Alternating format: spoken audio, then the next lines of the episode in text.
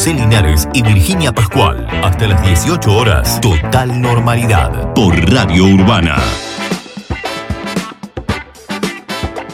Radio Nacional Bahía Blanca. Le damos la bienvenida al ministro de Producción, Ciencia e Innovación Tecnológica de provincia de Buenos Aires, Augusto Costa. Es este programa o esta red de compra más cerca. Ustedes estuvieron aquí en Bahía Blanca, bueno, haciendo lo que tenían, digamos, con, eh, digamos, eh, con el municipio de, de, Bahía Blanca, este, para adherir al mismo y, bueno, este, los detalles a propósito de lo que significa este compra más cerca aspira a incorporar al comercio más pequeño, al supermercado de barrio, al almacén, al autoservicio, a, una política de cuidado del bolsillo de los consumidores, pero que también permita que el comercio acceda a precios razonables a, los productos para poder venderlos también a lo que corresponde. Nosotros estuvimos en Bahía Blanca, como comentabas, eh, para poder adherir al municipio a, esta política que pretendemos que llegue a 235 municipios de la provincia y en Bahía Blanca necesitamos que haya un compromiso del intendente y de las autoridades locales para poder extenderlo. Estamos trabajando para sumar comercios, pero eh, esto solo va a poder eh, lograrse si, si logramos el compromiso del municipio. Todavía tenemos mucho para trabajar. Cuando las autoridades locales se comprometen y se preocupan por los bolsillos de los consumidores, el programa puede desarrollarse de una manera más rápida y efectiva. Ah, Lamentablemente María Blanca eh, está costando que, ese compromiso eh, aparezca. Presidente Alberto Fernández. Yo, yo no sé si te acordás, pero yo hace unos, habrá sido en marzo, calculo yo, di un discurso donde yo conté lo que estaba pasando. Dije, miren, tenemos este escenario, estamos rodeados de países que tienen la segunda ola, no ha llegado todavía en Argentina, va a llegar, dije, este, tenemos un problema con las vacunas, las vacunas están, ¿te acordás? Cuando empezaste a preparar el terreno de Claro, y todos dijeron, ¿para qué habló? Sí. Y no resolvió nada. Ahora te das cuenta que te conté todo. Te conté todo lo que yo veía que iba a pasar. Y lo que pedía era, era ir preparándonos para ese escenario, un escenario donde teníamos que ir andar los codazos buscando vacunas y donde iba a llegar la segunda ola con la virulencia que llegó. Después intenté buscar un consenso para ordenar eh, las restricciones, me costó. Mm. Después impuse la obligación de que a las 8 de la noche en el AMBA se cerraba y en todos los lugares donde hubiera alerta epidemiológica. Algunos me acompañaron, otros me acompañaron menos. El problema ha sido creciendo. Y cuando ya el problema ha sido creciendo, les dije, ¿se acuerdan lo que les dije en marzo? ¿Se acuerdan lo que le dije después? Bueno, ahora ya tienen el problema golpeando en la puerta de la casa. ¿Qué hacemos? Y ahí todos dijeron, paremos. Entonces vinieron estos nueve días que están transcurriendo. de este, este encierro un poco más fuerte. Que vamos a ver los resultados en unos días, que definitivamente yo creo que van a bajar los contagios y vamos a poder ordenar el sistema sanitario, porque el sistema sanitario nosotros podemos seguir poniendo camas de terapia intensiva todos los días, pero ya no tenemos médicos que la atiendan. Entonces tenemos que parar los contagios para que los médicos puedan atenderlos, ya no para que tengan camas, para que los médicos que existen puedan atender. La preocupación frente a la ocupación hospitalaria en la ciudad que ayer llegó al 86%, particularmente en el área de cuidados intensivos. Esto implica que pasan los días y cada vez son menos las camas disponibles destinadas para COVID en Bahía. Por eso, para hablar de esto, está en línea Gabriel Pelufo, quien es el director ejecutivo del Hospital Pena. Ahí vamos, la primera mañana. Bueno, la última vez que hablamos eh, con vos acá al aire de Urbana nos graficabas un poco la situación tensa que se vive en el Hospital Pena. Cada vez son menos las camas que quedan disponibles en esta discusión que había de la cantidad de camas que se anuncian la provincia, que eran menos las que hay en Bahía Blanca. Sí, en realidad nos parece que es más que eso. Nosotros tenemos el 100% en este momento de camas de terapia ocupadas, tenemos el 100% de la guardia tenemos el 95% de clínica y el 100% en pediatría, por lo tanto nosotros estamos al 100%, el municipal está otro tanto y los hospitales privados casi todos están al 100%. Y si hoy necesitas una cama de terapia, cuesta encontrar una cama de terapia en la ciudad, así que no sé de dónde salen los números, nunca, nunca nos quedamos conformes con los números. Ayer durante la tarde fue un caos el ir y venir de pacientes y la posibilidad de encontrarles camas a los pacientes y a la tarde cuando se tranquilizó un poco, escucho que bajó la ocupación de terapia, así que la verdad que no, no entiendo muy bien. Si vos me decís bajó la ocupación, te digo totalmente lo contrario, subió la ocupación.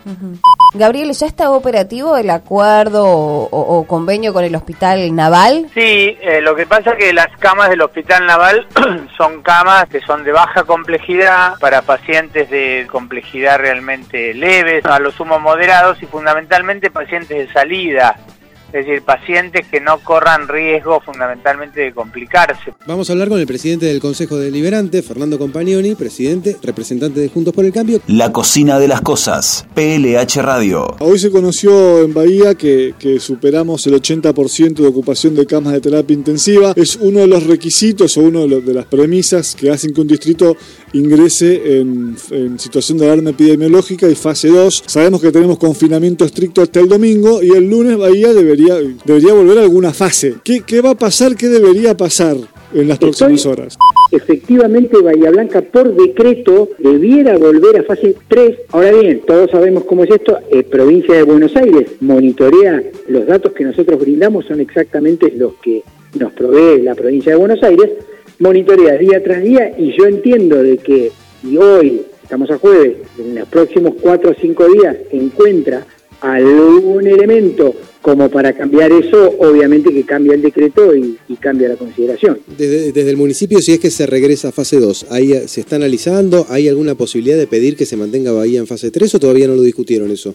Eh, nosotros estamos haciendo análisis permanentes de, de los números. En los próximos dos o tres días se debiera notar una baja en los casos y una liberación de camas que provendría de esta semana ya casi que estamos cumpliendo de, confinamiento un poco más estricto. Yo creo, entiendo que las autoridades sanitarias, que son mucho más competentes que yo, estarán haciendo los análisis de, de estos números eh, para ver cómo, cómo se sigue la semana venidera. Audio Canal 7 Bahía. Hoy es otro número muy alto. Exactamente. Muy alto, porque claro, como ayer ya pasamos los 600, vemos este número y decimos bajó. No, es muchísimo. es mucho.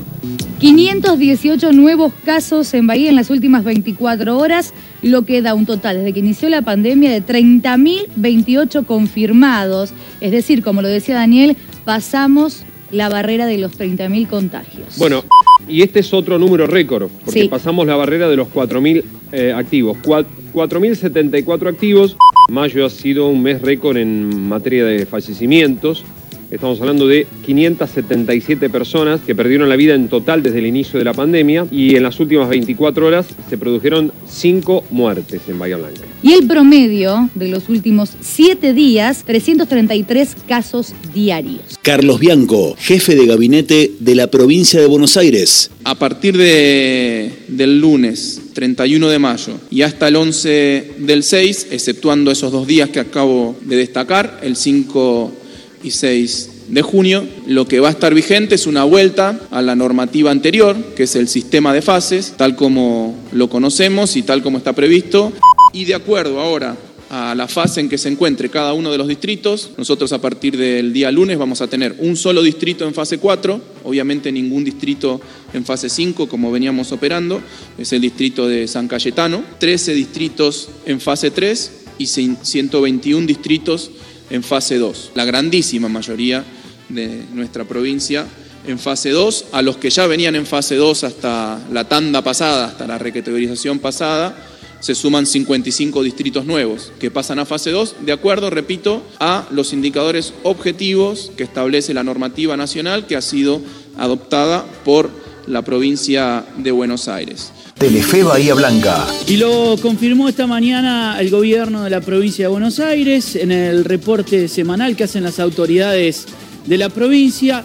Prácticamente todos los distritos de la provincia de Buenos Aires están o en fase 2 o en fase 3. No quedan distritos en fase 4 como en algún otro momento y esto se debe al notable incremento de contagios que se ha registrado en estos últimos días. De hecho, en la provincia de Buenos Aires, más allá de este parate por nueve días, todavía la curva sigue ascendiendo y sobre todo en los municipios del interior de la provincia, los que están fuera de la zona del AMBA. Esperan que los contagios empiecen a bajar en los próximos días cuando se sienta el efecto del confinamiento.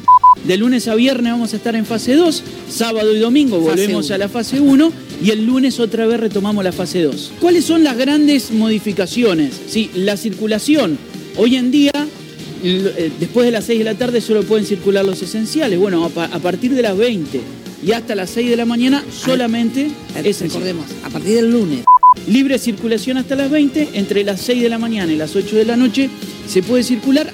Este es uno de los grandes cambios que tiene la, fase 2. ¿Qué pasa con los comercios? Abiertos hasta las 7 de la tarde. Este es otro de, de las modificaciones. Pero vamos a ver que hay algunos sectores que se van a ver mucho más afectados que otros por esta fase 2. ¿Qué pasa con los gastronómicos? Hasta las 19 a las 7 de la tarde cierran sus puertas con una condición. Pueden estar abiertos, pero solamente atender en espacios abiertos, o bien al aire libre, o bien en alguna especie de patio muy ventilado. No pueden atender adentro del local. Y después de las 7 de la tarde pueden funcionar solamente con, delivery. Este es otro de los grandes puntos. Claro. Las clases. No vuelven las clases presenciales en fase 2. José Linares y Virginia Pascual. Hasta las 18 horas. Total normalidad. Por Radio Urbana.